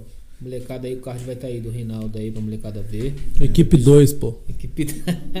Ah, Equipe 2. Então, assim, são pessoas que têm uma boa intenção para fazer alguma coisa, enquanto muitas coisas ainda precisam e com o tempo vão se organizando, entendeu? Eu sou um cara muito neutro nisso. A minha ideia é igual aquela que eu falei lá atrás: ajudar as pessoas a crescer, evoluir. Se eu puder fazer, se eu puder somar com o meu conhecimento, eu vou somar. Entendeu? Então, nessa intenção de, de agregar, né? Eu quero começar um empreendimento, alguma coisa do gênero.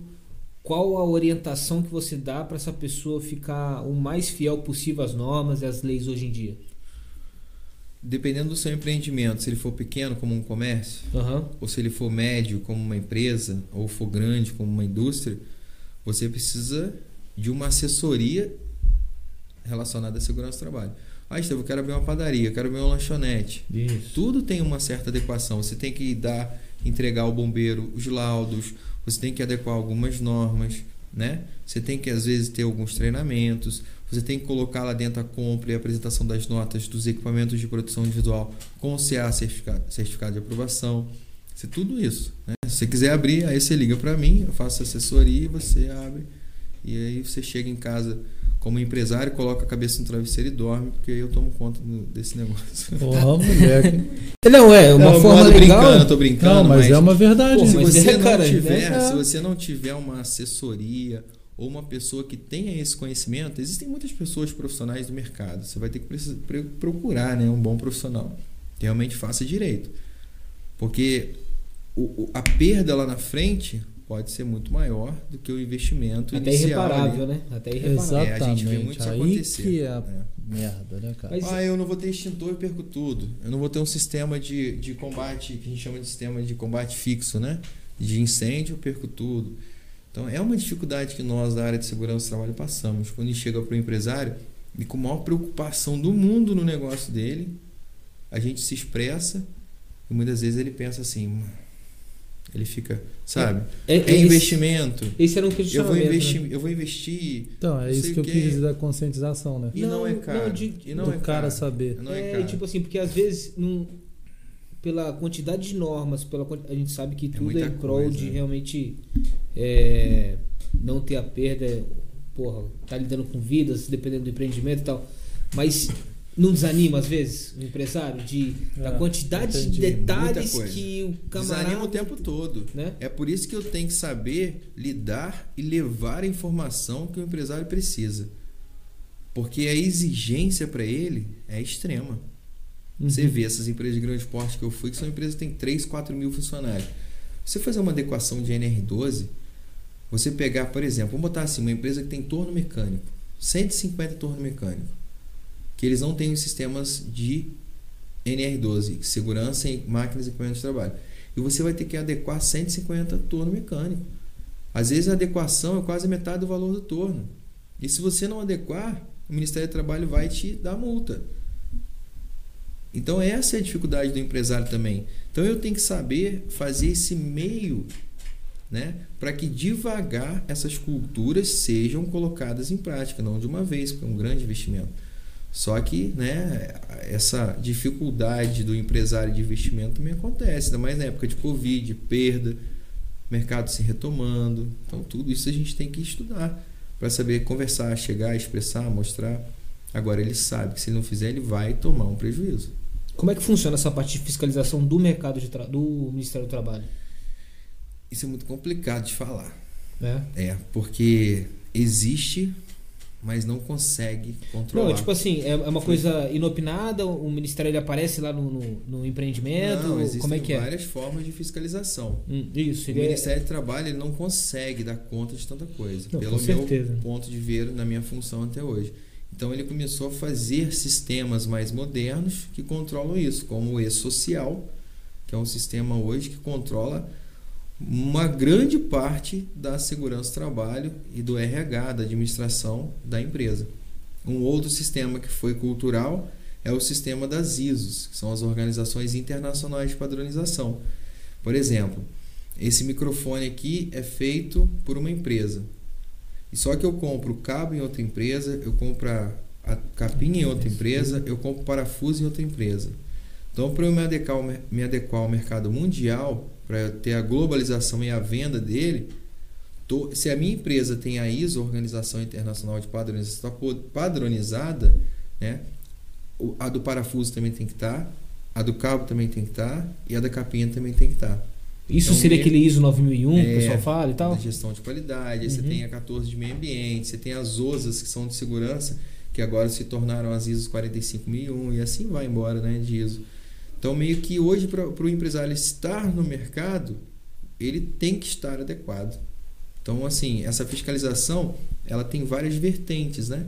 Com a social, com as ISOs, com as, com as organizações, com as NBRs, com as NRs, com as ABNTs, uhum. né? Com né? Eu acho, se eu for citar todos aqui. A gente faz outro podcast. É, fala num de cada É muito estudo, é, muito, é muita norma, é muita lei. Ser técnico de segurança do trabalho, você tem que estudar o tempo todo, se atualizar todo dia.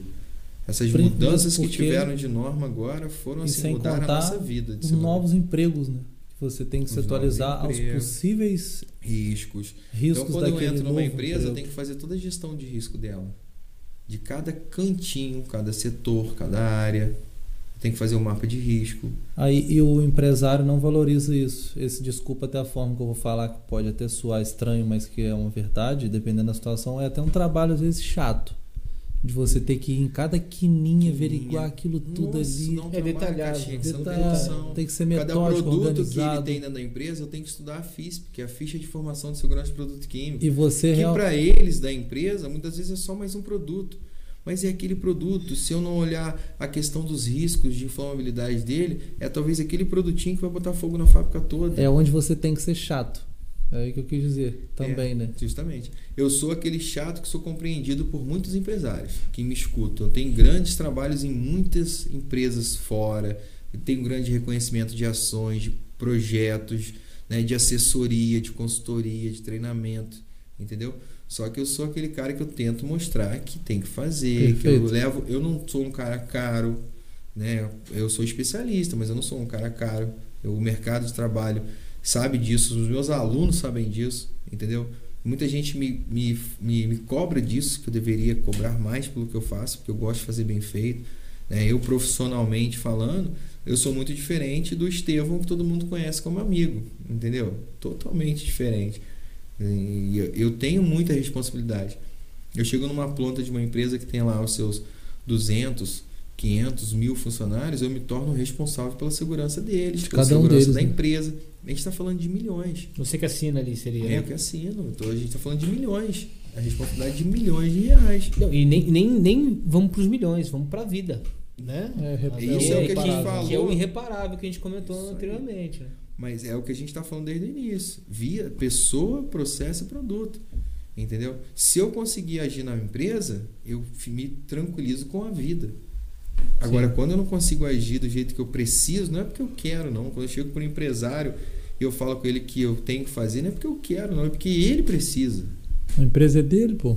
De alguma forma. Né? E se ele não fizer, ele vai pagar multas de 400 mil, 500 mil, 1 milhão. É assim que funciona. Entendeu? E cresce de importância, então, desde o início do, do planejamento de qualquer empreendimento, qualquer forma de, de trabalho, ter é. essa visão da segurança do trabalho em conjunto com em isso conjunto, daí. Porque às vezes pode quebrar uma empresa isso daí. Quebra, claro que né? quebra. Claro que quebra.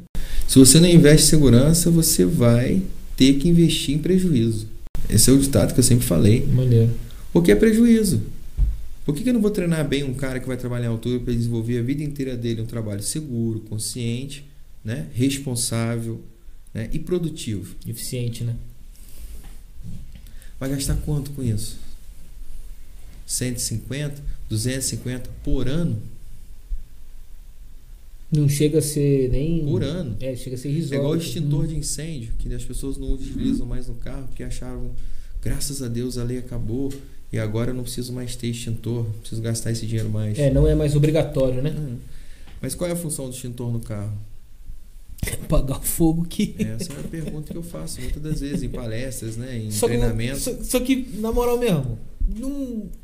Podia dar um fogo ali, aquele extintor é muito pequeno, né, cara? Mas qual é, eu vou fazer de novo a pergunta. Qual é a intenção do extintor de incêndio? Você bateu de carro, está preso. Como é que você vai apagar o fogo do seu carro? O extintor de incêndio ele é utilizado para é, é, uma, um, um possível né, suporte para um carro, dois, três, quatro, cinco. Você tem 10 extintores de incêndio para apagar o seu carro, para apagar qualquer Perfeito. coisa. Você está no seu carro na garagem, está pegando fogo dentro da sua casa, por que você não vai usar o extintor para apagar o fogo da sua casa, fogo do vizinho? Se pegar fogo no meu carro, eu vou tentar apagar. Só que eu tenho técnicas de utilização. Se você pega. E outra coisa, né? É uma coisa que eu falo muito, né? Deixa eu ver se eu acho aqui que eu vou tentar mostrar uma coisa que eu falo muito nos meus treinamentos. Eu, eu sou muito técnico nas aulas, porque tudo tem, é igual matemática, tudo é exato, né? Se eu tenho aqui, eu trouxe o isqueiro justamente por esse momento. Se você tem aqui, ó, você tem o calor, que é o azul, né? E você Uhum. tem o amarelo, que é a luz. O fogo é constituído por calor e luz. Quando eu vou apagar um fogo, o que, que eu tenho que apagar? É na fonte ali dele. né? Calor, É. não a luz. Então, às vezes, eu vou utilizar um extintor de incêndio e eu vou jogar ele assim. Eu tenho que jogar ele direcionado ao ponto de maior calor, para que ele tenha a função dele. É um Como a água vai resfriar, o sólido, como um pó químico, vai resfriar. Como um pó químico vai abafar um combustível, É um como o detalhe, CO2 vai né, tanto abafar quanto resfriar uma parte é elétrica. um detalhe que resolve tudo. Tudo, caixinha, tudo, tudo. O cara pode usar 10 quilos de um extintor no carro, se ele não souber usar, ele vai passar perrengue. Mas ele pode apagar um fogo com meio quilo, e o extintor tem um quilo. Então é tudo é estudo, entendeu? Igual você lá na, no seu, no seu, na sua função, entendeu? Eu para ficar forte, eu tenho que saber usar de forma correta a extensão do exercício para o meu músculo, como na segurança, como qualquer outra função, saúde, qualquer outra. Eu gosto muito de ser assim, né? Quem faz aula comigo vê que eu sou muito técnico, né? Para isso, que é a matemática da coisa. E aí os resultados acontecem. né? Então os meus alunos eles gostam de me acompanhar nisso aí. Eles, eles pegam comigo, os que pegam comigo vão, vão fazendo. Essa oportunidade que eu tive com essa turma de começar lá né, esse projeto do Covid, depois fazer vários outros projetos, e vir projetos da festa, da cidade, e foi na brigada, e veio, veio, veio, veio, veio. Eu me senti, eu, quando eu percebi, eu já tinha feito muita coisa, tendo muito reconhecimento nessa área de bombeiro civil também, né? E aí eu tive né, a, a, a oportunidade, junto com alguns amigos que têm muita expertise também na área, de criar a Associação dos Bombeiros Civis. Eu sou presidente da Associação dos Bombeiros Civis Guardiões da Serra, que é de Valença. Né? E aí tem a minha a, a Flor, que é a vice-presidente, né? É, a gente cria uma hierarquia né, de trabalho que é muito gostosa de trabalhar, que a gente não pede, a gente não manda, a gente não tem aquele negócio de, sabe, eu sou isso, você é aquilo, blá, blá, blá, blá. É todo mundo junto na mesma, no mesmo objetivo, É. fazer alguma coisa. Claro que existem algumas coisas que a gente chama de coordenação, né? A gente tem, às vezes tem uma visão, às vezes pede uma coisa, não, não, e com isso eu me tornei o presidente, por coordenar, por, sabe, às vezes é, é- é citado como comandante. No Bombeiro Civil não tem esse negócio de comandante. Mas por você estar ali na parte da gestão, sabe, você ter uma visão mais técnica, onde você, né, o, o que você fala, o grupo tá com você, o que você pede, o grupo tá com você, o que eles te pedem, você faz. E a gente anda no mesmo, né, no mesmo Vi- a Vibra. frequência, né? na mesma frequência e, e as coisas vão acontecendo. E daqui a pouco A você vai gente tem um começar a ver reconhecimento muito alunos legal. seu, um rendendo o outro nessa importância na função. Tá você vai estar começando a acontecer festa. porque essa questão dos bombeiros, a gente já está passando um, um perrengão de não ter bombeiro civil. Cresce aí. Eu ia A falar isso turma agora. é Manda um salve aí, ó. Pra quem tá Falou, pensando, galera, né? por favor, vem comigo. Ah, Pra quem tá pensando em É, entrar na área, a alguma coisa assim. oportunidade está aí, o mercado está crescendo, tá? A gente está aí, graças a Deus, né, com, com essa com essa benção aí, tendo a oportunidade de conseguir conquistar um espaço, um reconhecimento, porque não adianta só ser bombeiro civil, você tem que ser um bom bombeiro civil. E aí, é, Bombeiro civil tem um monte, Agora você quando começa a conquistar o seu espaço, ser visto, ser reconhecido, aí sim, aí as pessoas te dão mais valor, né? Cresce de importância a É. responsabilidade que tem ser um bombeiro. Justamente, vestir uma farda. Eu tenho, né, muita especialização na área, muita especialização. Se eu fosse usar os brevês da minha farda, tem bombeiro que trabalha comigo que fala que não ia aparecer a farda. E eu sou um, um profissional que não tem nenhum na minha farda, né? E agora você vê pessoas que formam em treinamentos e cursos, né, e saem de lá igual uma árvore de Natal. Agora, cada brevê daquele é uma responsabilidade que você está mostrando que sabe atuar. Então, não, eu falo com meus alunos: assuma a responsabilidade que você está preparado. Não mostre o que você não sabe fazer, porque você vai ser jogado em algum momento naquela situação. Ser cobrado por isso, né? Sabe fazer um APH? Atendimento para hospitalar de verdade? Sabe salvar uma vida? Né? Sabe apagar um fogo? Porque existe o fogo do carro, existe o fogo de uma cozinha, existe fogo de um comércio, existe fogo de uma indústria, existe fogo da floresta, existe fogo da vegetação. Eu tenho especializações de cada área dessa para poder ensinar as pessoas a fazer de forma correta. Então você precisa aprender para agir de forma certa. Isso é o mais complicado, tá? Essa, essa equipe que acompanha, né, que faz né, esse, esse grande trabalho hoje, tem esse reconhecimento, é uma equipe que sempre escutou, sempre, sempre esteve disposta a aprender, né? E aí busca informação. Não aprende só comigo, claro. Eu falo, eu falo isso com os meus alunos. Se você tiver a oportunidade de fazer um curso bom, você tem que fazer. Eu tenho a oportunidade de ter vários cursos, né? Muitos alunos, ah, Estevão, tem um curso lá não sei aonde, você consegue? Eu consigo, né?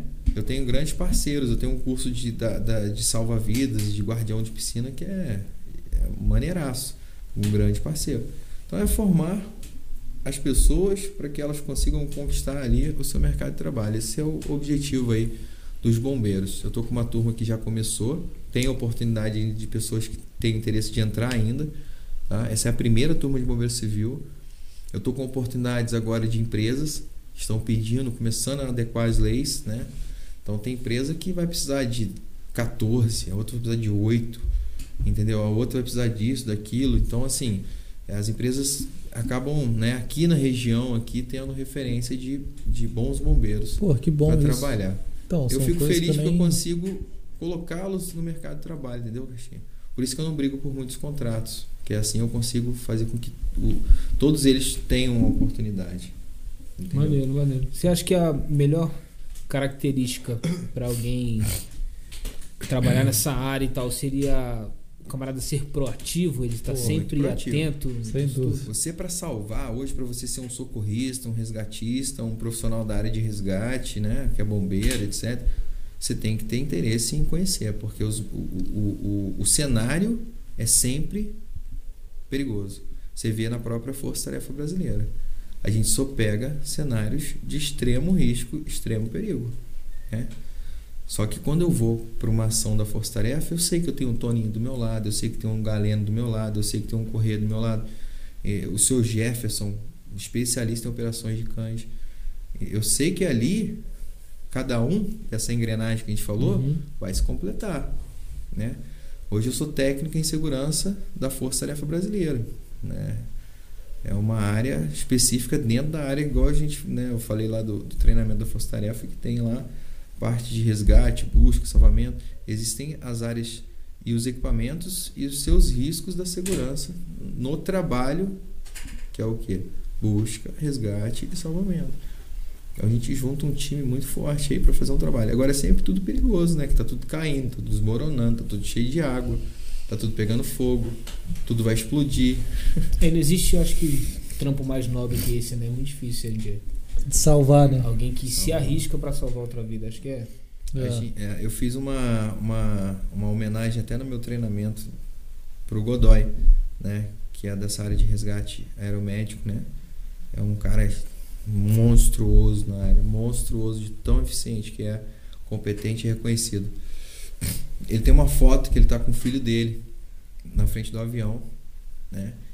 E eu fiz uma homenagem, eu não me recordo bem as palavras que eu coloquei, mas é mais ou menos assim, é, não é nada não é nada mais bonito do que você deixar quem você ama, né, para salvar quem você não conhece, né? Maneiro. E ele vive disso, salvando pessoas, resgatando pessoas. Então, assim, a gente, quando é dessa área de, de resgate, né? de- é uma área, assim, realmente. E sem saber, né? é, Não. se você retorna, né? Não, retorno a gente. Se você entrar numa área dessa esperando retorno, A gente teve não um, faça isso. um camarada que, que eu acompanho aí. Tem muito retorno, tá? Eu não tô falando que não tenha, tá? Você é reconhecido, você é homenageado, você tem uma série de coisas. Agora, retorno O mesmo. reconhecimento primeiro é, da É. pessoa que faz, né, cara? Não faça nada na sua vida esperando um tapinha nas costas Isso- de elogio, senão você vai desanimar de tudo que você faz. Tá? Faça porque você quer fazer, porque você está com vontade. Por você, Por né? você, pelas pessoas. Não por méritos, não por dinheiro, não por. Entendeu? Faça por você. Quer fazer aquilo bem feito? Vamos fazer bem feito. Entendeu? Brilho próprio, né? Tem um cara que você segue, que você falou. Não, é tem um. É um jornalista antigo aí da, da Jovem Pan, né? Que o filho dele, ele era do SAMU, médico do SAMU, tava em uma ação de resgate, resgatou a vítima, no retorno pro, pro hospital, ele. A ambulância acabou se envolvendo num acidente e o filho dele veio a falecer, o Zé Maria lá da Jovem. Pan. É, foi um- uma situação bem comovente ali, né? Saber o que aconteceu. E é isso, né? Que a gente estava comentando aqui, né? Largar realmente quem você gosta para Salvar quem você não salvar quem conhece. você não conhece. Sem a certeza do Esse- retorno. né? essas palavras nem sei se existem, né? Eu botei essa frase lá, o pessoal comentou. Eu nunca tinha escutado, mas veio assim uma inspiração na hora que eu estava montando o treinamento. Largar quem você ama para salvar quem você não conhece. Essa é Muito a maneiro. função de um socorrista. E a gente vê uma turma fazendo isso todo dia. Né? Tem bombeiros uma turma hoje, né, maior que ainda foram que a gente formados- não vê. tem bombeiros que foram formados, né? é, lá comigo lá, que hoje são operadores de ambulância, entendeu? Trabalharam no SAMU, trabalharam na parte de ambulância do hospital. As pessoas acabaram se dedicando a isso, né? A trabalhar com isso. E a gente vê o resultado acontecendo. Manda aquela mensagem final para quem já o mosquitinho ali de dessa parte do resgate, dessa parte realmente nobre, né? Dessa área de trabalho que já pensou em, em, procurar se especializar, procurar a trabalhar realmente em cima disso, que ainda está um pouco na dúvida, uma mensagem para eles, para eles realmente é, É. verem se é isso realmente que eles querem fazer e tal. Oportunidade existe um monte. Basta você, né, querer ou achar ou entrar numa oportunidade e se achar. Eu falo muito isso. Às vezes não tem o que você quer fazer. Aí você faz uma coisa que você não está muito afim e você com o caminho você acaba se achando, né? Hoje a área de bombeiro civil está crescendo, a oportunidade está começando a aparecer cada vez maior. Né? Eu estou com essa oportunidade de ter um curso na cidade acontecendo, né? Tô por vir mais coisas também, né? Junto com o Toninho na área de, de primeiros socorros, resgate, né? Que tem a Salvar Treinamentos, é uma, Uhum. uma grande parceria que a gente tem. É, a gente tem uma base de operações em Pentanha, né? Lá tem escola, tem torre, tem tudo para acontecer, muita coisa grande também. Estou montando a minha empresa de segurança, trabalho e assessoria no centro da cidade, fazer toda a gestão de indústria, comércio, né? Igual a gente falou, várias vertentes aí de segurança. A parte de treinamento normativo, né? E a parte de formação curricular, porque eu, eu consigo identificar o que as empresas precisam de currículo. Não adianta uma pessoa fazer um monte de coisa e buscar um emprego numa empresa que não tem aquela função, aquela finalidade. Então é meio que fazer um coach, eu sou coach também, uma especialização que eu tenho, para poder, sabe, dar esse, esse caminho para o aluno, entendeu? O que, que você, que você quer trabalhar onde? Meio que eu vou te preparar para fazer, para buscar aquele emprego, né? Intermediário, né? É, um facilitador. e Eu sou um facilitador de segurança do trabalho, né? Como coach, tive a oportunidade de fazer coach em 2009. Então, desde 2009 eu penso com cabeça de coach. né? Fiz outras especializações em coach, mas comecei minha carreira em coach em 2009. E dali eu sempre pensei diferente nas coisas, sabe? O coach ele muda a sua vida. Quem puder fazer um curso de coach, faça, porque ele te muda a vida. Entendeu? Então eu sou um facilitador, tanto para empresa, tanto para comércio, tanto para né, escolas, para né, currículo, para emprego, na área de resgate. né? Então, assim, tem que ter disposição para trabalhar e vontade de aprender. Predisposição É, também, né? o resto, a vida te coloca no- nas circunstâncias, né? Porque você provavelmente vai ver algumas situações desagradáveis, né? Que você vai ter que A saber gente teve um, um psicológico um pra- socorro de um menino que botou o braço para fora do brinquedo no jardim de cima e teve uma fratura exposta, uma criança. Aí, né, a Flor e a Jennifer fizeram socorro, né, etc. O menino tá bem, inclusive era até filho de um de uma pessoa muito conhecida da cidade, que é o Rafael, né, vereador. Tá? E o outro estava infartando e Festa da Glória é assim, é radical de ações de resgate. Eu das duas que eu fiquei, né, é, muito dentro do negócio, a gente todos os dias tinha resgate. Alguma Até dentro da casa das pessoas a gente resgatou uma senhora que estava passando mal. Só começou a gritar bombeiro, bombeiro, vê a gente fardado, né? Já grita. Qualquer coisa grita o bombeiro. Tá certo, que continue assim, né? E, Exato. Buscar realmente as pessoas especializadas a fazer Exato. isso daí. E a gente tem que se preparar muito para conseguir fazer isso bem feito, porque a responsabilidade disso é muito grande. Hoje ser bombeiro né, é você ser responsável muitas vezes pela vida de uma, duas ou todas as pessoas que estão naquele evento, não é só um bombeiro no evento. Entendeu? Show de bola. E aí? É, essa frase que você falou aí de deixar quem você gosta para salvar quem você não conhece, eu fiquei pensando nela. E realmente, esse lance de isso. resgate. Já aconteceu? É? É. Já aconteceu? então, quem já passou por, um, por uma situação dessa, né, sabe como é que é. Mas obrigado, irmão. Obrigado por tudo. Eu Eu te conheço há anos, papo né? Te conheço há muito tempo e eu não sabia disso tudo, até por você uma pessoa ser uma pessoa discreta. A gente acabou perdendo um pouco o contato por conta de da vida, cresce, né? inclusive dessa correria toda sua de investimento em você, investimento na cidade, É. Os Investimento amigos, ó, é em- até bom falar isso, Caixinha, porque em alguns futuros amigos, é da Estevãos da cidade, vida, né? a gente que é da cidade, né? Esse podcast vai muito além de Valença, mas às vezes os amigos falam, Estevão, você sumiu, você às vezes não liga, não sei o que, eu realmente eu vivo numa correria focada, né? Tá? Manda um beijo pros seus amigos então, pô. Amo vocês. Mas Sempre sério, amar. eu não imaginava isso tudo, entendeu?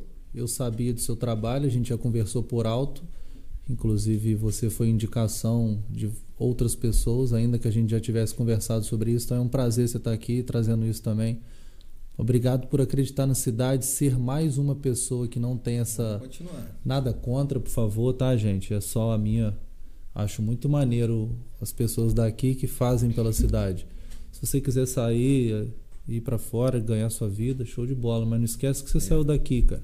É isso aí. Não esquece daquele cara que estava na padaria te atendendo. Não esquece daquele médico, daquele aluno da medicina, daquele enfermeiro, da qualquer pessoa, daquele recepcionista que é da sua cidade e mal ou bem te deu estrutura e formou você como uma pessoa também para poder sair daqui.